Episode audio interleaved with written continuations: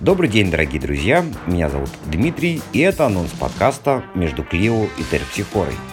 Э, просьба не путать со Сциллой и Харибдой. Но в отличие от этих чудовищ из древнегреческой мифологии, эти барышни гораздо более приятнее и приветливее. Как муза истории Клио, так и ее подруга, муза танцев и музыки Терпсихора, хотя также относится к античности.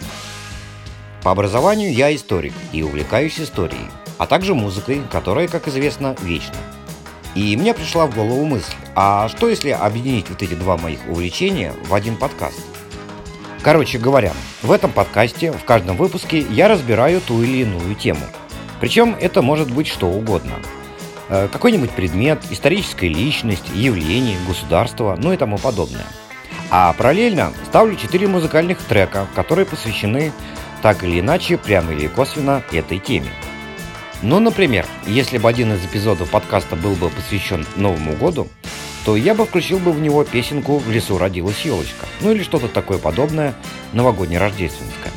А если бы темой была бы Москва, то я бы вставил в этот выпуск, ну что-то вроде «Москвы Златоглавой». Правда, при подборе музыки к выпускам подкаста, помимо того, что они должны соответствовать теме, я руководствуюсь и еще одним принципом, а именно – все музыкальные треки иностранные. И сделал я это умышленно по двум причинам, и при всем уважении к русскоязычной музыке. Ну, во-первых, согласитесь, что подогнать э, музыкальную русскоязычную композицию к той или иной теме гораздо проще, чем иностранную. Ну а во-вторых, мне просто хотелось познакомить слушателей своего подкаста с малоизвестной, сегодня достаточно подзабытой, но вместе с тем преимущественно проверенной временем – западной музыкой, в основном 60-х-90-х годов.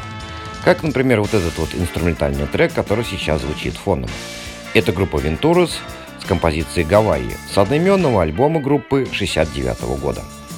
Кстати, название композиций и исполнителей я буду выкладывать в описании эпизодов подкаста. Итак, все предварительные пояснения и замечания сделаны, и я приступаю. Приятного прослушивания!